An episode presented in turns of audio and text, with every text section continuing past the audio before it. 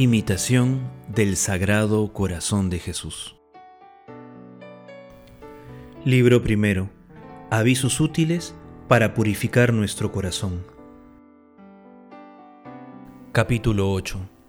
Tu corazón debe estar limpio también hasta el pecado más pequeño. Punto número 7. Oh mi Dios, Señor y Salvador mío si ya no he perecido para siempre por la gravedad y la muchedumbre de mis pecados, reconozco que es debido a la benignidad de tu corazón. Debo a tu misericordia el no, haber sido ya destruido. Heme encenegado en el lodo, me abandonó mi valor, me envolvieron las tinieblas, desfalleció mi mismo corazón. Me he sumergido en lo más profundo y mi flaqueza me impide verme libre.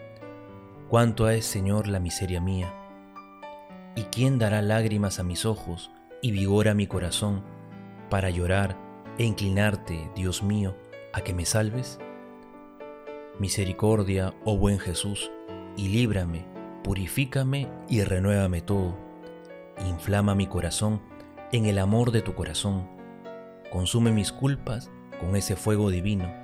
No reserves para ellas el fuego del purgatorio Aquí, Señor, aquí sea donde yo me abrace y me purifique en el fuego de tu dulce amor, y no allí, entre las llamas de un fuego castigador.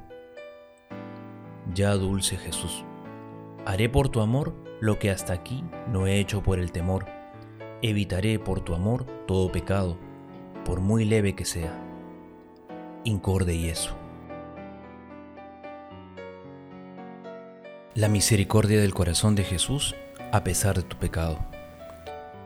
Un gran saludo a toda esta gran comunidad de apóstoles del Sagrado Corazón de Jesús. Como hablábamos en el audio anterior, en el podcast anterior, tenemos que poner énfasis o mucho cuidado en los pecados leves, en las faltas leves, porque poco a poco llegamos a caer en las faltas grandes. Pero también tenemos que tener en cuenta que la misericordia de Dios es tan grande que si no fuese por ella, si no fuese por su bondad, por su misericordia, por su amor, yo me hubiera perdido. Y hablo de manera personal y hablo, hermano, hermana, que me escuchas, cuántas cosas, de cuántas cosas Dios nos ha salvado. Haz un breve examen de conciencia, haz una revisión de tu vida, si quieres, hasta este momento, o hasta este, a este momento, o hasta este día, y ponte a pensar, de cuántas cosas Dios te puede haber salvado, de cuántas cosas Dios te puede haber eh, protegido, cuidado. Pero ojo, cuando decimos cuidado, protegido, no siempre tenlo en cuenta con, los ojos eh, meramente naturales. Dios tiene sus maneras y sus caminos de protegernos. A veces nos prohíbe cosas, a veces nos quita cosas, a veces nos da cosas que no le hemos pedido, pero es en previsión de cuidar nuestra alma. Y a veces malentendemos eso diciendo, Dios me manda males, Dios no quiere, Dios no me quiere, Dios no me escucha. Dios te ama, Dios te escucha, pero Él actúa de una manera en la que, quién sabe, no la entendemos a primera vista. Tenemos que eh, eh, entrar en el corazón de Jesús en la oración y ahí vamos a entender los misterios que Dios tiene preparados para nosotros y podremos entender cómo Dios actúa en nuestra vida. Por eso que una de las cosas importantísimas en la oración también tenemos que pedirle a Dios esa misericordia, pedirle la gracia de convertir nuestro corazón para poder entenderlo. Cuando nosotros nos convertimos, vemos las cosas como Dios las ve. Cuando nos abstraemos, cuando eh, rechazamos el mundo, cuando nuestra vida espiritual va creciendo a través de los sacramentos, la oración, podremos entender mejor los criterios de Dios y más que renegar de Él, podremos decirle, bendito sea Dios, que no me entregó a la muerte, me castigó, como dice el Salmo, me castigó el Señor, pero no me entregó a la muerte.